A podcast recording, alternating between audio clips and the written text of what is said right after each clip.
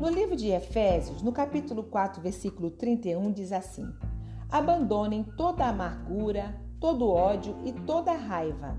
Nada de gritarias, insultos e maldades. Pelo contrário, sejam bons e atenciosos uns para com os outros e perdoem uns aos outros, assim como Deus, por meio de Cristo, perdoou vocês.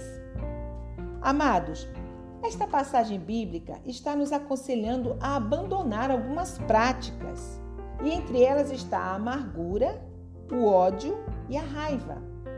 Porque a pessoa que alimenta a amargura na sua alma, ela apresenta um comportamento ruim, um comportamento áspero, severo, intransigente, azedo. E a pessoa que é azeda, ela transfere para o outro este azedume, um desconforto, uma angústia.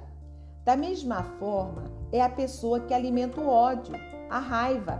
Esse tipo de pessoa transfere também para o outro a antipatia, a repugnância, a repulsão, o horror.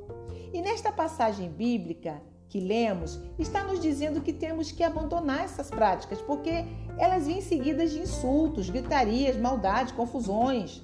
O texto está dizendo que temos que ser bons e atenciosos uns para com os outros e nos perdoarmos uns aos outros. Muitas pessoas estão preferindo seguir o caminho da antipatia, da intransigência, do azedume. E este caminho vai te afastar da comunhão com Deus e também da comunhão com seus irmãos. Não adianta você querer mudar outra pessoa com seu comportamento áspero. A palavra do Senhor fala que a palavra branda ameniza o furor. Então, no momento que você começar a dar atenção a essa pessoa, perdoar essa pessoa, ser bem mais atencioso com essa pessoa, você verá que a mudança vai acontecer na vida da pessoa. Você verá que haverá uma transformação na vida da pessoa. Porque a bondade, a atenção, o amor, ele constrange o outro. E nós precisamos seguir esta linha, como nos ensinou aqui o apóstolo Paulo em Efésios, no capítulo 4. Medite nesta palavra, siga esta palavra, siga este conselho do apóstolo Paulo e você será muito feliz e abençoará muitas vidas.